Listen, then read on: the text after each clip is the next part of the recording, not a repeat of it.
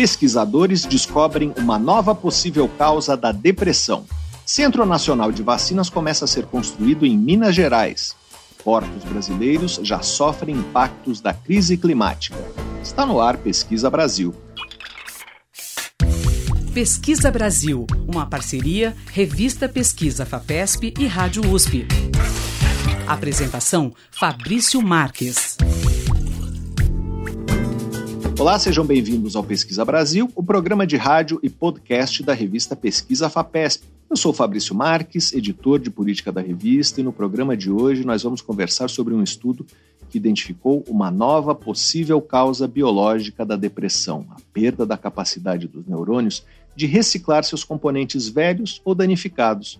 O psiquiatra Flávio Kapczynski, professor da Universidade Federal do Rio Grande do Sul, vai apresentar os resultados dessa pesquisa e contar de que forma o trabalho pode abrir caminhos para o desenvolvimento de novos medicamentos. Vamos falar também sobre o Centro Nacional de Vacinas, que começou a ser construído em dezembro em Minas Gerais. A instituição tem como missão principal desenvolver vacinas e produtos imunobiológicos desde a sua concepção até a primeira fase de ensaios em seres humanos. Nosso entrevistado é o imunologista Ricardo Gazinelli, professor da Universidade Federal de Minas Gerais e coordenador do CT Vacinas, que é o embrião desse novo centro. Outro tema do programa é a vulnerabilidade dos portos brasileiros aos efeitos da crise climática. Um estudo analisou a situação de 21 portos públicos localizados na costa do país e esse panorama pode ajudar a orientar novas políticas públicas. Quem vai explicar como a crise climática ameaça os portos brasileiros e como protegê-los é o meteorologista Lincoln Muniz Alves, pesquisador do Instituto Nacional de Pesquisas Espaciais, o INPE, que ajudou a elaborar esse documento. Você pode acompanhar o conteúdo de Pesquisa FAPESP nos nossos perfis nas redes sociais. Nós somos arroba Pesquisa FAPESP no Facebook e no Twitter e no Instagram e Telegram, arroba pesquisa FAPESP. Nosso site é o revistapesquisa.fapesp.br e lá você pode ouvir o Pesquisa Brasil quando quiser e também se cadastrar na nossa newsletter, assim você fica por dentro de tudo o que publicamos. Pesquisa Brasil, uma parceria da revista Pesquisa Fapesp e Rádio USP. apresentação: Fabrício Marques. A depressão pode, em alguns casos, ser causada ou potencializada por uma síndrome associada à menstruação uma equipe do Instituto Max Planck de Ciências Cognitivas e da Universidade de Leipzig, na Alemanha, observou que a quantidade de transportadores do neurotransmissor serotonina no cérebro aumenta pouco antes da menstruação. O resultado disso é uma perda de conexões entre os neurônios, o que pode explicar a tristeza sem causa específica sentida por algumas mulheres nessa fase do ciclo menstrual. As conclusões se apoiam na análise de 118 imagens do cérebro obtidas por tomografia por emissão de pósitrons ao longo dos ciclos menstruais de 30 mulheres com transtorno disfórico pré-menstrual e 29 mulheres sem esse transtorno. O transtorno disfórico é uma forma grave da síndrome pré-menstrual e pode causar sintomas físicos como alterações de sono e dores ou comportamentais como tristeza, irritabilidade ou raiva. Pesquisa Brasil. Entrevista. A depressão, assim como outros transtornos mentais, tem causas múltiplas e complexas. Trabalhos realizados nos últimos anos já haviam identificado dois potenciais fatores biológicos que aumentam a predisposição à depressão: a redução da formação de novos neurônios e a redução das conexões entre os neurônios existentes. Agora, em um artigo publicado no início de fevereiro na revista Nature Aging, um grupo de pesquisadores do Brasil e da França apresenta uma nova possível causa biológica do problema: a perda da capacidade dos neurônios de reciclar seus componentes velhos ou danificados, em processo conhecido como autofagia. Nós vamos conversar agora com um dos autores desse trabalho, o psiquiatra Flávio Kapczynski, professor da Universidade Federal do Rio Grande do Sul. Ele também integra o Instituto Nacional de Ciência e Tecnologia Translacional em Medicina, que é financiado pela FAPESP e sediado na Faculdade de Medicina de Ribeirão Preto, da USP. Olá, professor, seja bem-vindo ao Pesquisa Brasil. Muito obrigado por participar do programa. Eu que agradeço uh, o convite para essa participação. Professor, antes de falar do trabalho, queria fazer uma pergunta mais abrangente sobre as causas da depressão. A depressão tem causas apenas biológicas, como essa que o estudo identificou, ou existem outros fatores que podem desencadear um quadro de depressão? A, a depressão e outros uh, transtornos uh, psiquiátricos têm, em geral, uma tríade uh, herda-se uma vulnerabilidade, existe uma, um desafio ambiental, algum estresse ambiental, né, que, vamos supor, entra nessa rota de vulnerabilidade, e isso pode produzir alterações uh, do substrato neural, como foi mencionado na, na introdução aqui da, da nossa entrevista, uh, do tipo assim redução de conexões entre os neurônios, redução de neurogênese, e isso então esse é, conjunto de coisas né, forma essa equação que desencadeia a doença mental. Nós estamos conversando com o psiquiatra Flávio Kapczynski, professor da Universidade Federal do Rio Grande do Sul. Professor, falando agora sobre esse trabalho mais recente publicado na Nature Aging, qual é essa nova possível causa biológica que vocês identificaram é, e como vocês a identificaram? Tudo começou, a gente vinha estudando a questão da cronicidade na depressão. Né? Quando uma pessoa tem um episódio de depressão, é uma história. Mas quando esses episódios vão se repetindo, dois, três, quatro, cinco, dez, nós temos um quadro diferente, muitas vezes associado a um, a um declínio da funcionalidade, capacidade para o trabalho, e também um declínio na função cognitiva. A memória, a concentração sofrem. E nós vínhamos é, trabalhando nesse sentido e, e, apresentamos nosso trabalho para esse grupo uh, do Instituto Pasteur, em Paris, e eles nos falaram: olha, estamos investigando aqui uma proteína é, ligada ao processo de envelhecimento, é o GDF11. E uh, em modelo animal, pelo menos, quando uh, o animal envelhece, há uma redução dessa proteína. Quando a gente coloca a proteína, é como se ela fosse um fator de rejuvenescimento. Ela faz com que estruturas uh, do sistema nervoso, mas outras estruturas do corpo, né, diferentes órgãos, se rejuvenesçam. Portanto, é um fator de crescimento. E aí combinamos de fazer essa parceria. É, e passamos então a, a, a, trabalhar com a hipótese de que seria é, um dos fatores em jogo na depressão seria a redução desse, dessa proteína rejuvenescedora, né? E partimos então para esse estudo colaborativo. E aí vocês encontraram essa relação nesse estudo? Pois então, aí o estudo mostrou é, em dois níveis. A gente fez é, em modelo animal, em camundongos, se verificou que é, em animais com mais idade, essa proteína rejuvenescedora caía, tá? E essa queda estava ligada tanto a alterações é, de piora na memória e concentração, no rato idoso, mas também alterações do tipo depressivo, né? Então, é, é como se é, a falta desse fator rejuvenescedor estivesse associado à depressão no animal idoso. Aí, nós fizemos uh, o que se chama de translação, né? O nosso Instituto de Ciência Translacional, a gente liga os modelos animais com, com modelos em humanos.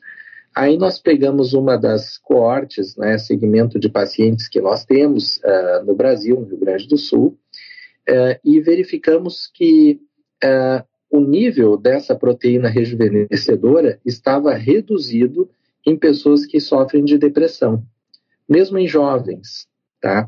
Então, tudo indica que, mesmo na juventude e na medida que passa o tempo, a depressão e, sobretudo, a recorrência dos episódios depressivos leva a um déficit nessa via né, é, de, de neuroproteção, produzindo o que nós chamamos de um envelhecimento acelerado né, do sistema nervoso.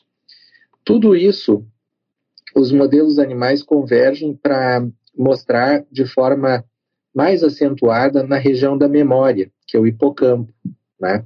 O hipocampo, além de ser a região da memória, é a região onde ocorre um renova, uma renovação de células neurais é, ali no hipocampo dos seres humanos que ocorre, nós chamamos de neurogênese. Né? Então, uh, sempre estão surgindo novos neurônios, né? não no cérebro como um todo, mas em regiões específicas, ali no hipocampo. Quando há processos depressivos, há uma redução dessa neurogênese, certo? É, e, e, na medida que se usa um antidepressivo, né, há uma restauração da neurogênese, tá? E até a nossa primeira hipótese é que fosse por aí, então, é, uma redução da neurogênese em quem sofria de depressão poderia explicar esses problemas cognitivos. O que, que esse estudo publicado na Nature Aging mostrou?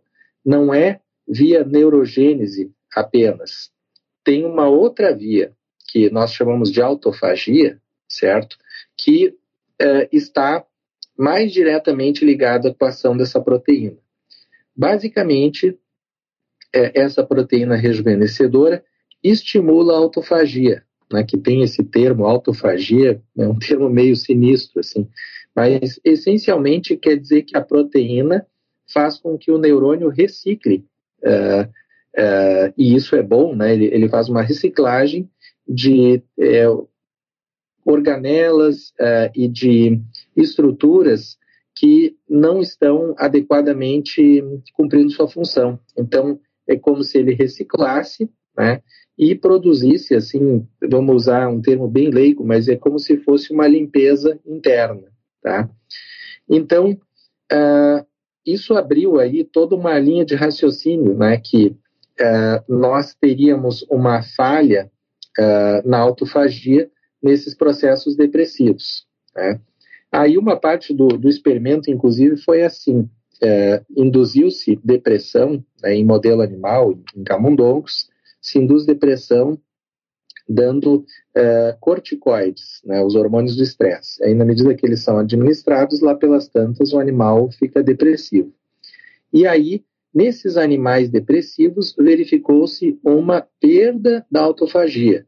E na medida que colocou-se essa proteína, né, se fez uma reposição, tanto sistemicamente quanto colocado já dentro do cérebro, verificou-se um, uma retomada é, do processo de autofagia e, da mesma forma, um, uma é, redução dos sintomas depressivos.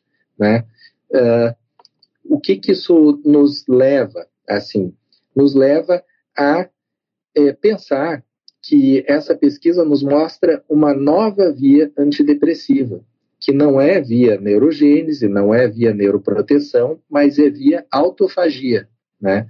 de otimização da autofagia abrindo aí uma, uma avenida para que possamos uh, desenvolver outra linhagem de antidepressivos, né? Então tem a expectativa de que esse trabalho tenha desdobramentos que caminhem para um novo tipo de tratamento, é isso? É, eu, eu acho que são, são duas formas de raciocinar e, e que nós propusemos no trabalho. Uma é utilizar essa proteína que deu baixa na depressão como um marcador biológico de depressão. E isso é, nesse estudo, a gente é, colocou dados que são preliminares, e isso agora, numa corte maior, né, nós vamos é, esmiuçar melhor e, e, procurar responder essa pergunta: se de fato essa proteína pode ser um biomarcador e se isso tem impactos clínicos, se a gente pode usar isso na clínica. Então, essa é uma, é uma linha que se abriu. E a outra é se nós podemos suplementar essa proteína ou interferir nessa rota para produzir efeitos antidepressivos, né? E há um entusiasmo porque sendo uh, esse fator uma proteína, né, eventualmente uma proteína ou, ou uma, uma, modificação dessa proteína poderia, uh, em tese, pelo menos, ser usada como um tratamento biológico para a depressão. Nós estamos conversando com o psiquiatra Flávio Kapczynski, professor da Universidade Federal do Rio Grande do Sul. É, professor, é, esse caminho teria vantagens potenciais em relação às vias dos medicamentos que estão disponíveis hoje? O problema dos medicamentos disponíveis hoje é que eles resolvem uma parcela uh, dos casos de depressão. Porém, muitas depressões se mostram refratárias.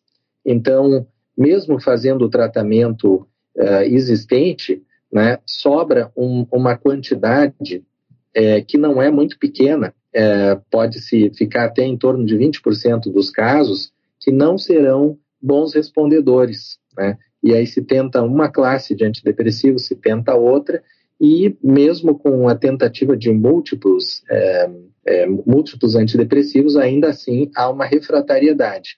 Essa via surge como um, uma, uma maneira inovadora é, de poder ajudar, quem sabe, esses casos onde é, não houve resposta aos antidepressivos é, ditos assim mais clássicos, né? Professor, qual é o próximo passo? O que precisa ser feito para se testar o potencial dessa nova via? Agora, a primeira fase ainda é uma fase de segurança, né? Primeiro a gente tem que verificar se em modelo animal existe uma, uma, boa, uma boa margem de segurança para o uso dessa substância.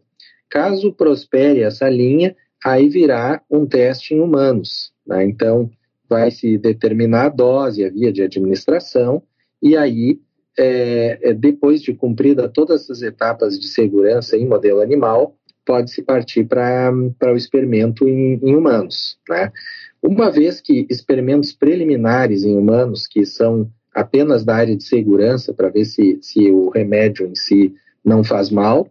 Aí depois vem as outras etapas, que é confirmar a sua eficácia. Né? Então, uh, é um longo caminho que poderá ser feito dentro dos grupos de pesquisa, né, do INCT, uh, uh, colaborando com o Pasteur, mas às vezes o que ocorre é que empresas é, é, que são ligadas ao desenvolvimento de medicações especificamente, eles fazem uma é, é, parceria, vamos dizer assim, com esses grupos da universidade, e aí eles se tornam os desenvolvedores.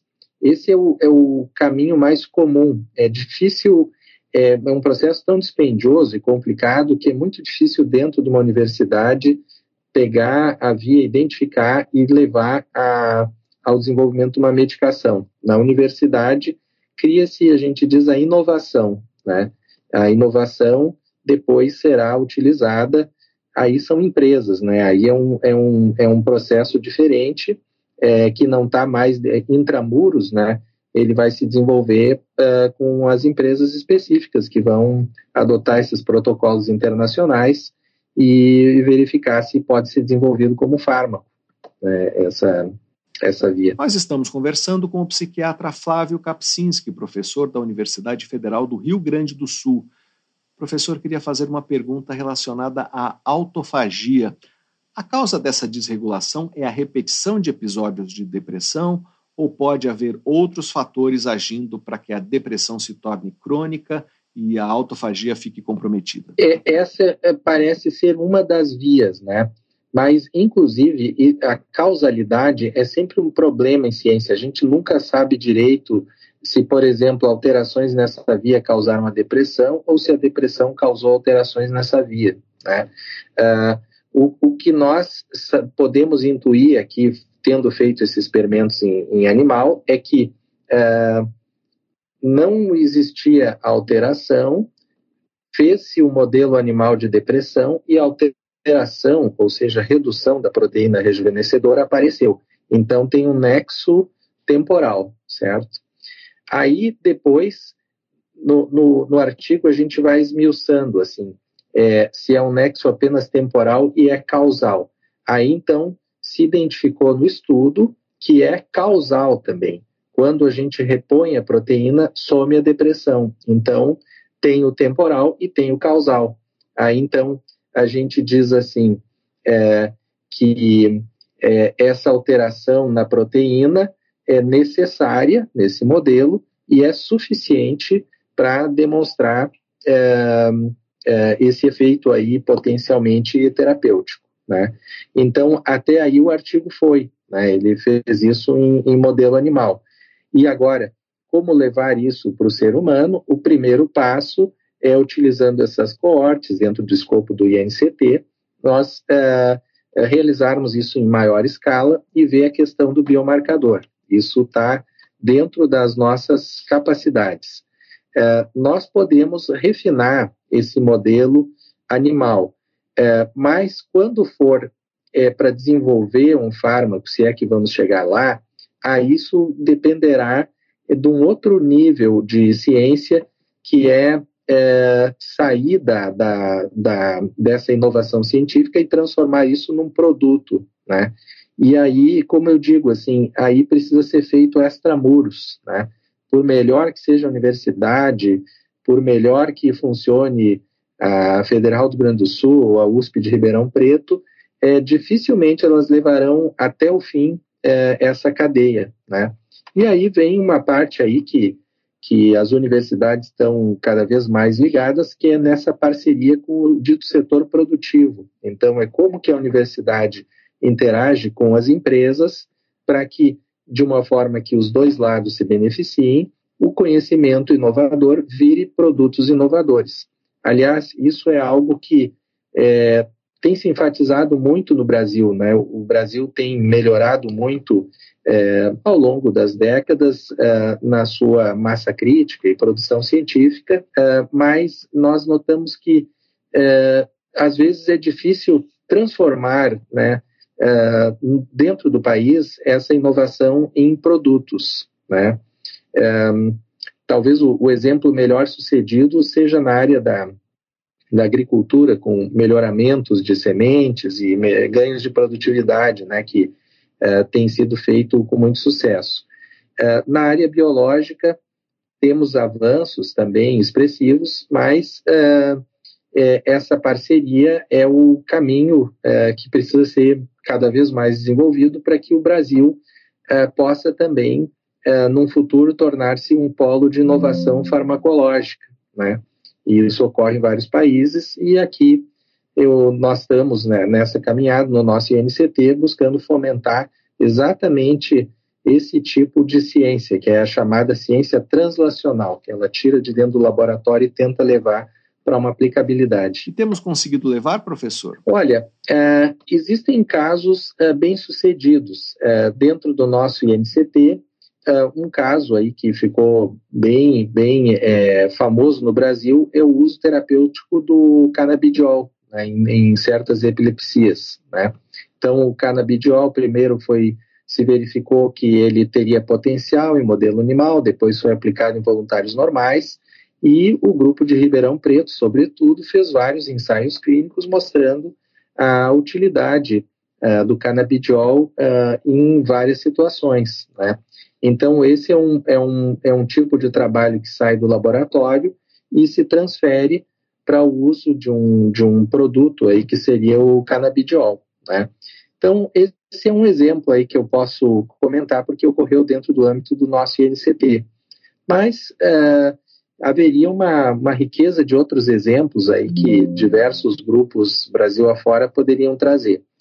É, reitero que na área é, do, do agro, né, do agronegócio e é, melhoramentos de sementes e melhoramentos até genéticos em animais, é, é a área que o Brasil parece ter tido uma vocação é, mais natural e mais sucesso mas nós gostaríamos também que a área farmacológica uh, pudesse também ter esse, essa mesma atenção e o mesmo sucesso. E a gente vem trabalhando nesse sentido. Nós conversamos com o psiquiatra Flávio Kapczynski, professor da Universidade Federal do Rio Grande do Sul.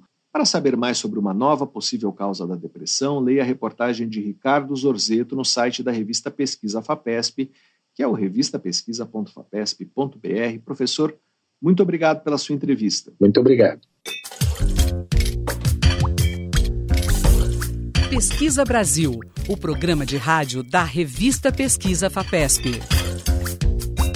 As variedades genéticas encontradas no Brasil do Plasmodium vivax, protozoário que causa malária, são distintas entre si e diferentes das existentes em outros países. Aqui elas têm ancestrais mais antigos do que em outras regiões do planeta e apresentam alterações genéticas importantes, como as que induzem a resistência a medicamentos para tratamento da malária. Um grupo internacional chegou a essas conclusões após fazer o sequenciamento completo do genoma de 123 amostras de Plasmodium vivax de sete estados brasileiros que fazem parte das áreas de transmissão dessa espécie de protozoário no país. Os estados foram Amazonas, Acre, Amapá, Rondônia, Pará, Mato Grosso e São Paulo. Os resultados dessas amostras foram depois comparados com os de outras amostras de países das Américas, da África e da Ásia.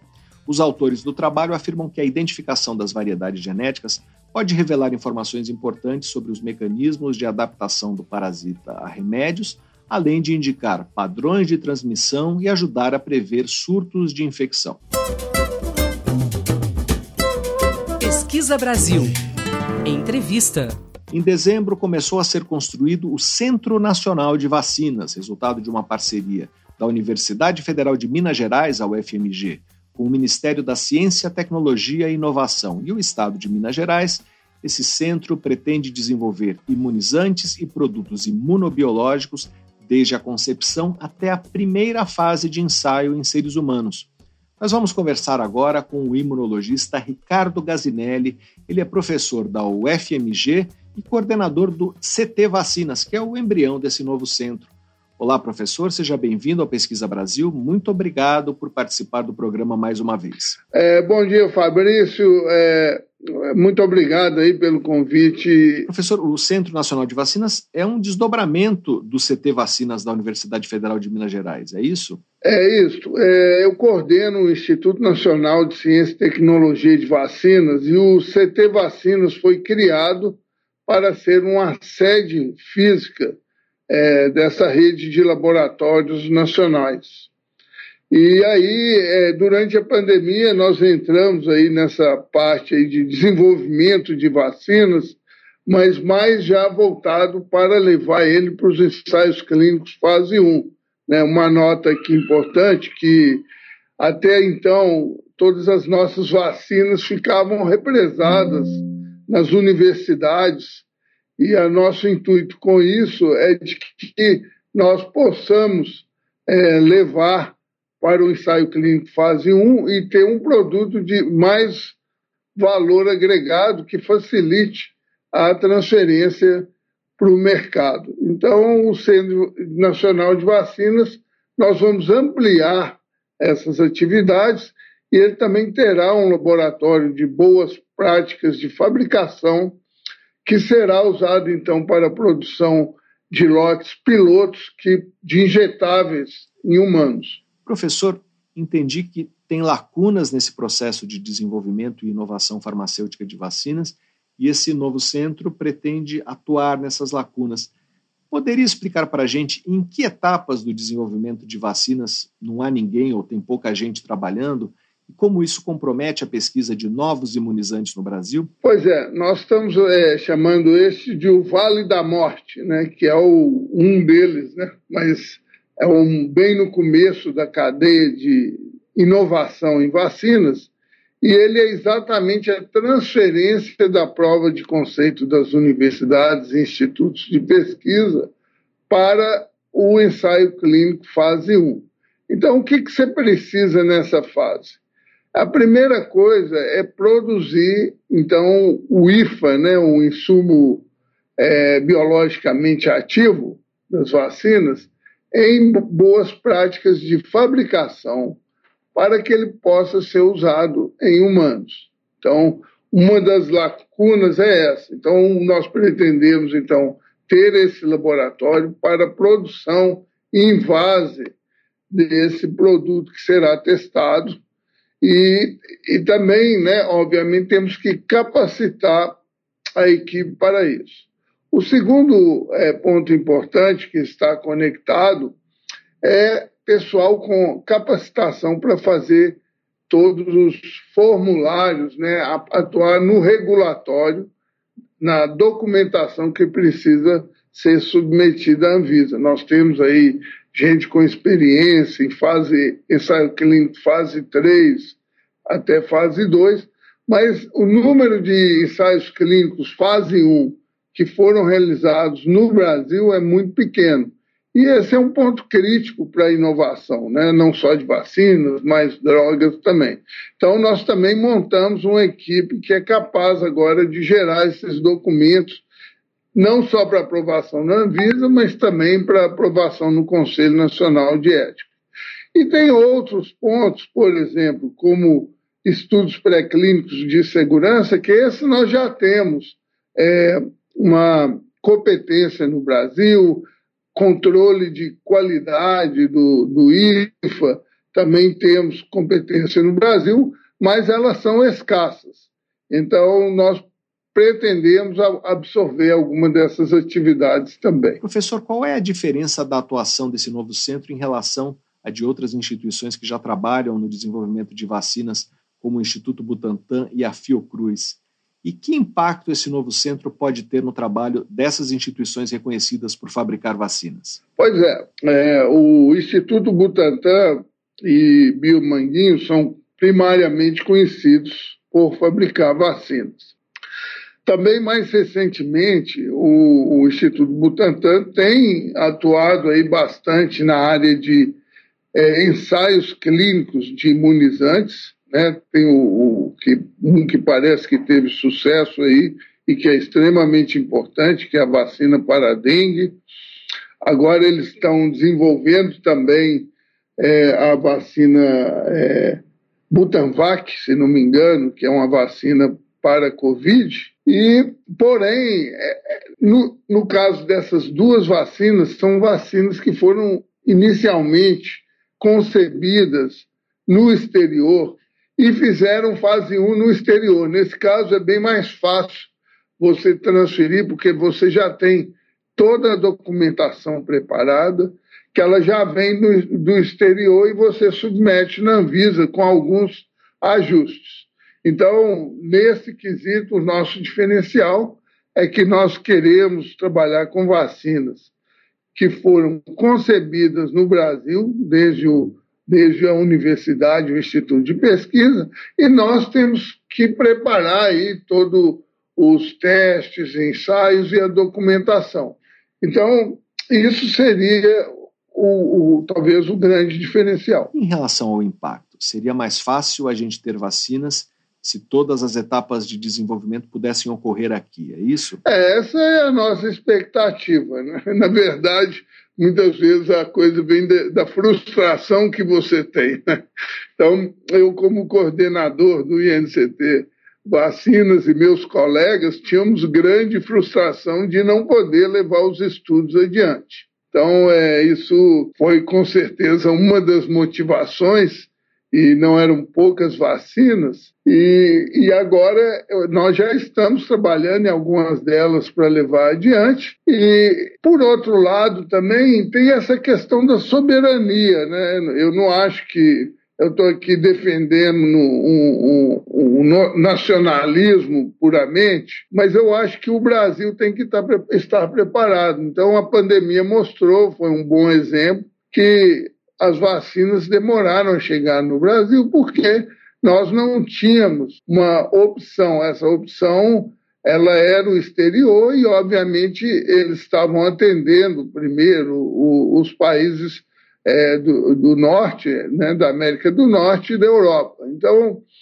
eu acho que, é, por exemplo, um que eu gostava de falar, Cuba foi capaz de desenvolver sua própria vacina em tempo muito rápido.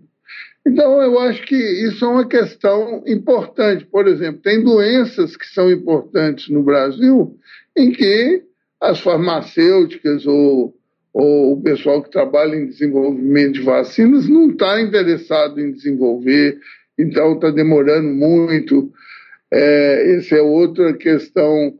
Tem a questão aí, muito que a gente vê muito, né? É, por exemplo, vacinas, onde se. É, é, tem que resolver a questão dos variantes, e muitas vezes o variante no Brasil é diferente do variante que a gente vê no, no hemisfério norte. Então, tem várias razões para o Brasil ter sua autonomia é, na produção de vacinas, no desenvolvimento de vacinas. Além disso, tem uma outra questão importante, que essa é uma etapa fundamental para a inovação. Né?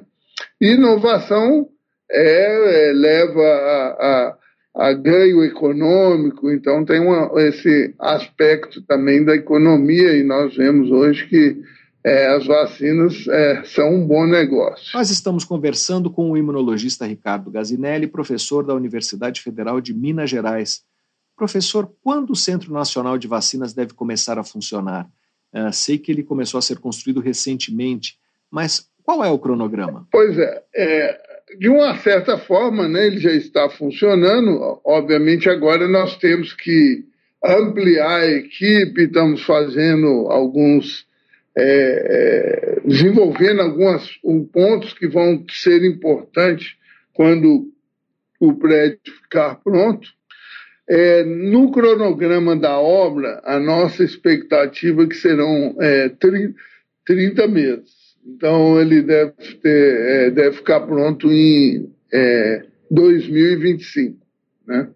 Então, agora, nossa expectativa é que nesse período nós vamos ampliando a nossa equipe, vamos treinando é, para, para algumas é, capacitações que ainda não estão no CT vacina, para que quando a gente entre no novo prédio, então isso já comece a andar imediatamente. Qual vai ser o tamanho da equipe, professor? Olha, hoje nós temos uma equipe aí de quase 50 pessoas, mas muitos são é, alunos de pós-graduações e pós-docs. Eu diria que nós temos aí por volta de 12 pesquisadores, né, ou, ou pós-docs mais sênios que já poderiam ser contratados.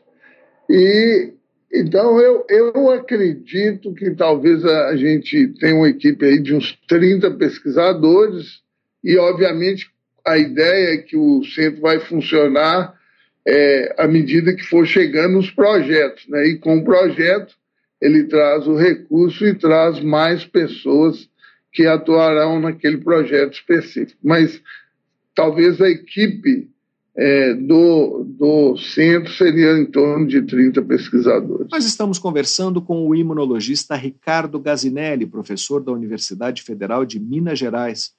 Professor, no ano passado nós conversamos aqui no Pesquisa Brasil sobre um imunizante contra a Covid-19 em que o seu grupo está trabalhando, que é a Spintec. Esse centro novo vai trabalhar também com a Spintec? Há novidades em relação ao desenvolvimento dessa vacina? Pois é, é eu acho que nós temos uma experiência de uma vacina que foi é, hoje comercializada na, na área veterinária, né? Então, é, nós estamos sempre, sempre, dando uma consultoria, ela foi transferida para é, o setor privado, então a gente está sempre dando uma consultoria. Então, eu imagino que é, para melhorar o produto, para ajustar o produto no processo de fabricação. Então, eu imagino que se de, tudo der certo e a vacina for comercializada e produzida no Brasil, nós vamos continuar atuando é, é para melhorias e melhor é, resolver problemas de produção, etc. Ah, os avanços que nós tivemos com a Spintec é que e, se não me engano, em outubro é, foi aprovado a, a documentação, aprovado o ensaio clínico é, pela Anvisa. Em dezembro, é, aliás, no fim de novembro, nós começamos, então, o, o, o ensaio clínico fase 1. É, ele tinha três grupos, né, são três doses diferentes, de, um, de uma concentração menor, intermediária e maior, e esse, isso tem que ser feito consecutivamente, e esse mês, então, nós estamos terminando fase 1, do grupo mais jovem. É, então, agora nós vamos analisar os resultados, é, tanto clínico, é, até o momento, nós não tivemos nenhuma reação adversa que é, complicará a aprovação do ensaio clínico fase 2. E também estamos analisando um pouco a parte imunológica para ajudar a definir qual será a melhor dose. Mas a, a, a parte imunológica ela é analisada é, mais profundamente no ensaio clínico fase 2. Então, é, nós estamos nessa etapa. Nós também concorremos a um edital da FINEP, que é para fazer um ensaio clínico fase 3 onde se, se, havia uma construção de uma parceria público-privada, e aí é, nós fomos aprovados também para fazer o, o ensaio clínico fase 3, mas, obviamente, isso depende do sucesso do ensaio clínico fase 1 e do ensaio clínico fase 2. Então, sendo esses é, bem-sucedidos e aprovados, então nós já temos a, a, o recurso para fazer um ensaio clínico fase 3. Nós conversamos com o imunologista Ricardo Gazinelli, professor da Universidade Federal de Minas Gerais, para saber mais sobre o Centro Nacional de Vacinas, que começou a ser construído em Minas Gerais. Leia a reportagem de Ricardo Zorzeto na edição de fevereiro da revista Pesquisa FAPESP, ou então acesse revistapesquisa.fapesp.br Professor, muito obrigado pela sua entrevista mais uma vez. Eu é que agradeço mais uma vez aí a atenção.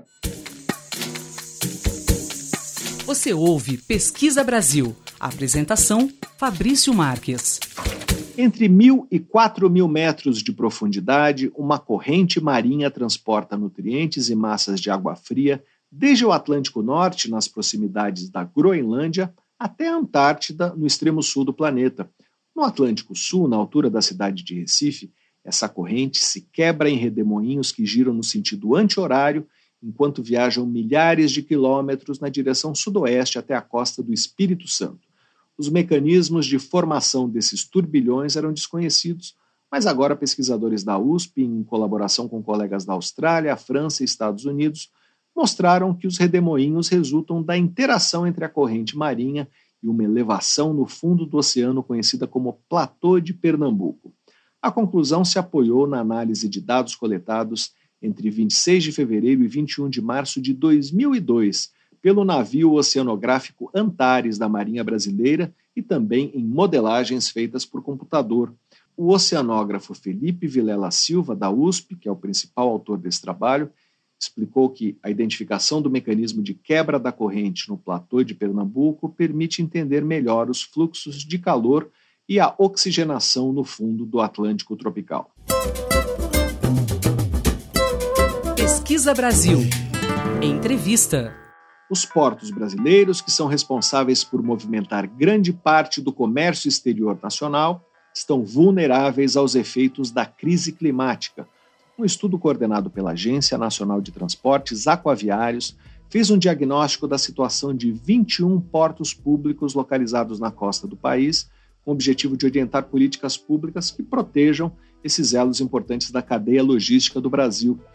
Esse esforço faz parte de um conjunto de iniciativas do Sistema de Informações e Análises sobre Impactos das Mudanças Climáticas, o Adapta Brasil desenvolvido em 2020 pelo Instituto Nacional de Pesquisas Espaciais, o INPE, em colaboração com a Rede Nacional de Pesquisa e Ensino e a Rede Brasileira de Pesquisa em Mudanças Climáticas Globais. Para falar sobre como a crise climática pode afetar os portos brasileiros, nós vamos conversar agora por Skype com o meteorologista Lincoln Muniz Alves, pesquisador do INPE, que participou da elaboração desse diagnóstico. Olá, Lincoln, seja bem-vindo ao Pesquisa Brasil. Muito obrigado por participar do programa. Olá, é um prazer participar também. Muito obrigado pelo convite. De que forma a crise climática pode afetar os portos brasileiros?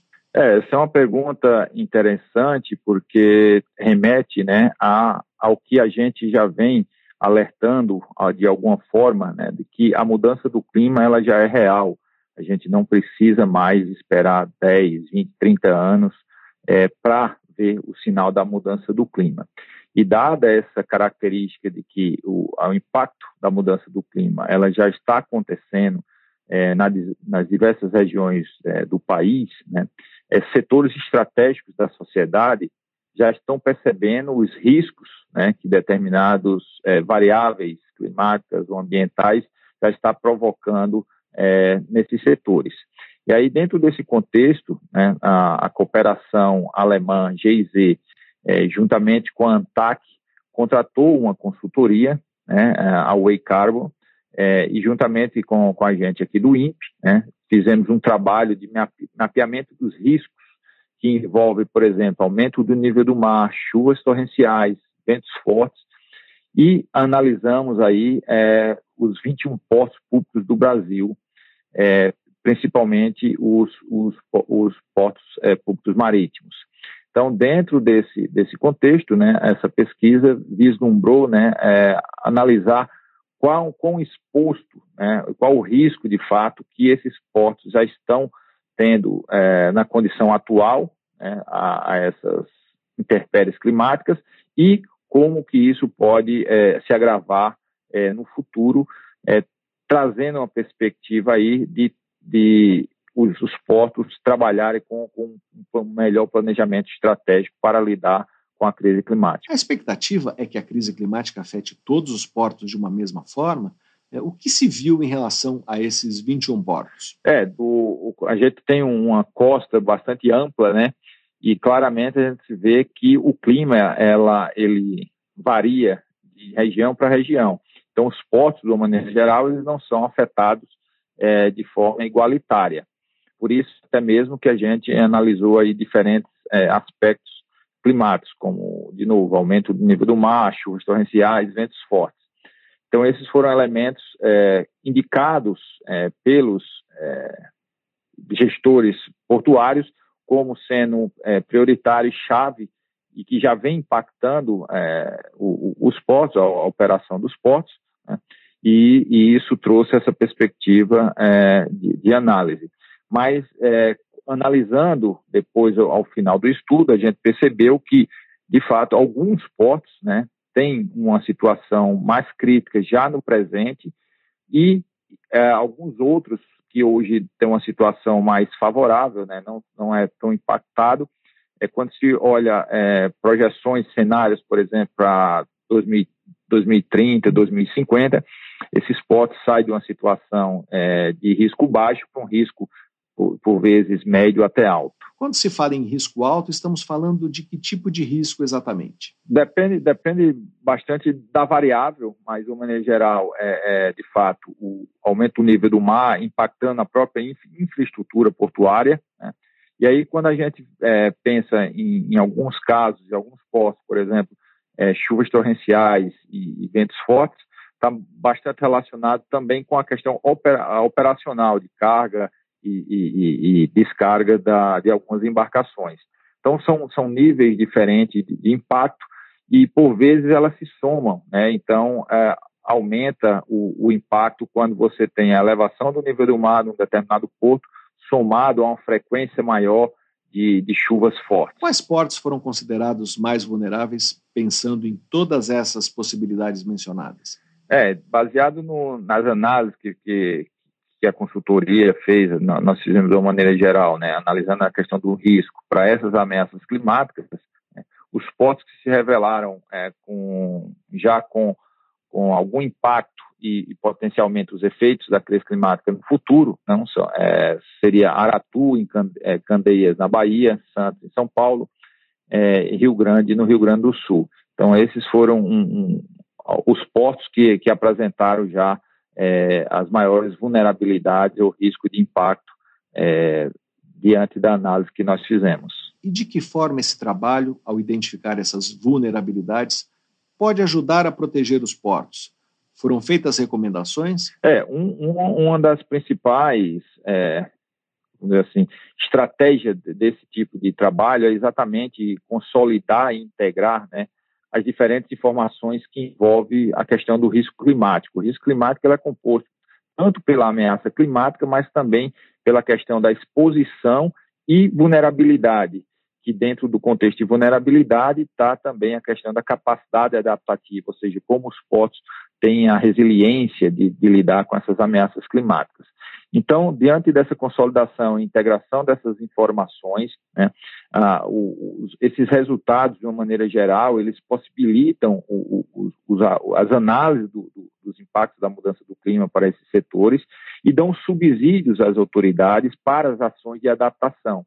Então, por exemplo, imaginar que um determinado porto já tem um, um, já vem sofrendo com a elevação do nível do mar, o que é que deve ser feito, né, é, para se adaptar a essa nova realidade? Então, barreiras de contenção, melhorar a infraestrutura portuária, um, planejamento de gestão do risco. Então, essas são, foram ações que foram potencialmente discutidas com, com atores é, portuários e também é, se compõem como sugestões no, no estudo. Nós estamos conversando com Lincoln Muniz Alves, pesquisador do Instituto Nacional de Pesquisas Espaciais, o INPE.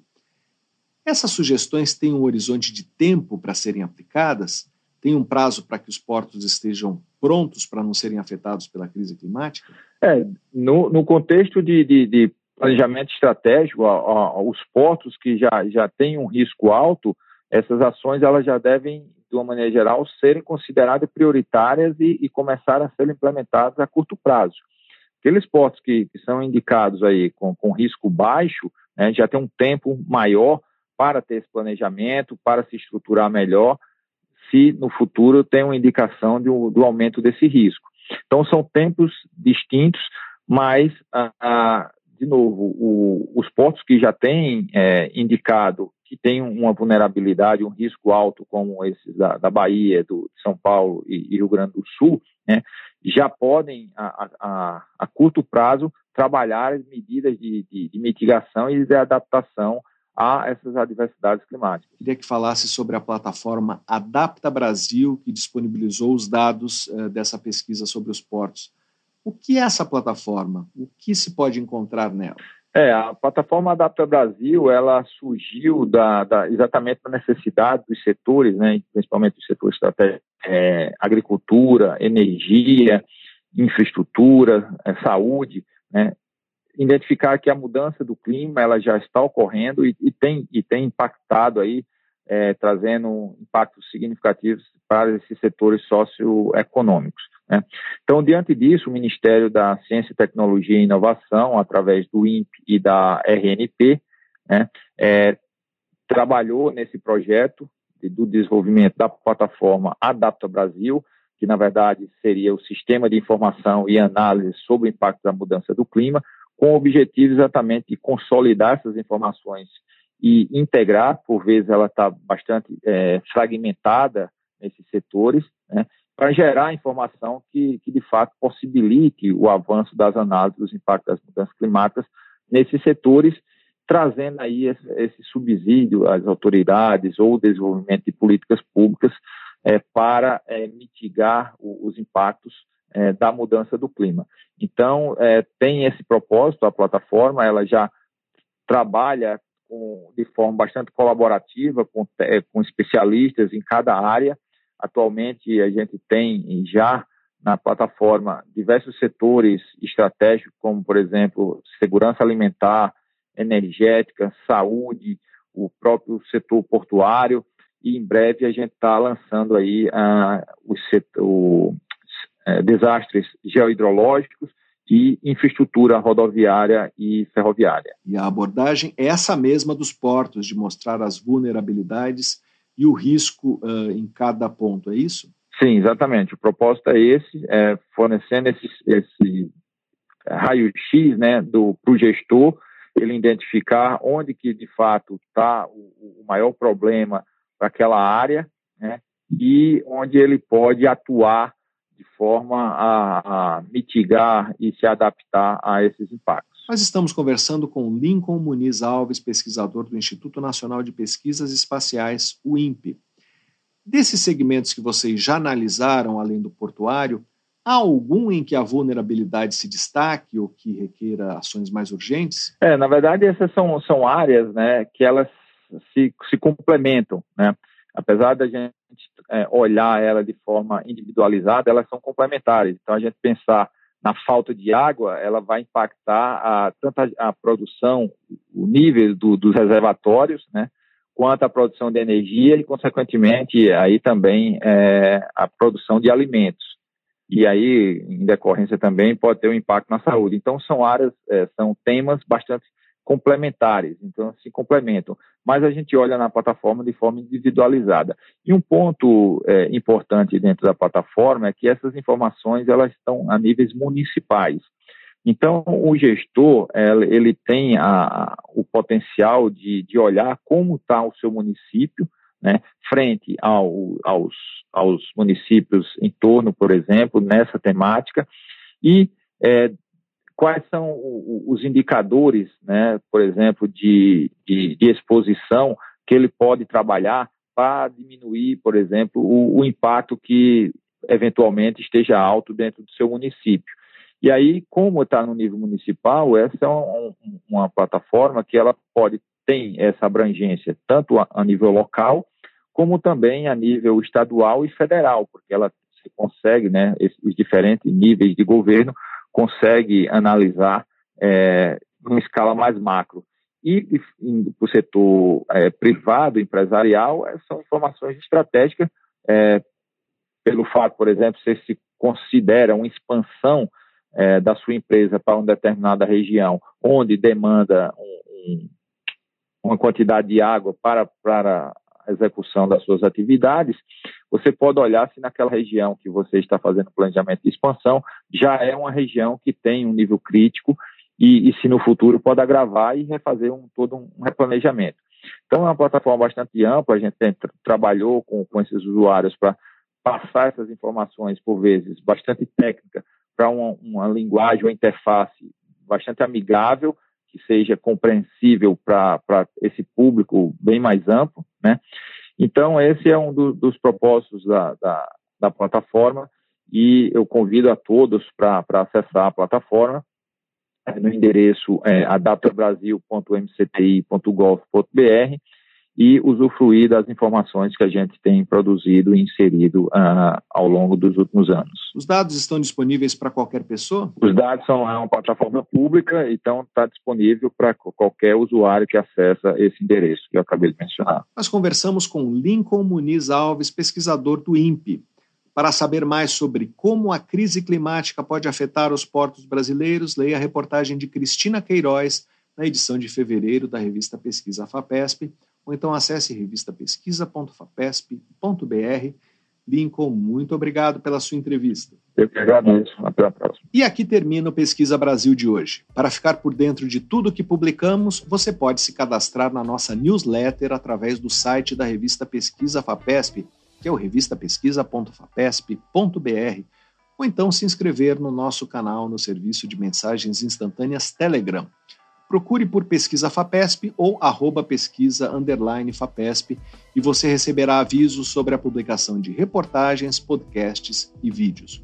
Por falar em vídeo, convido você ouvinte a ver a nossa última produção, um vídeo sobre a expedição pioneira de pesquisadores brasileiros à Serra do Imeri, no Amazonas. O vídeo está disponível no nosso site e também no nosso canal no YouTube.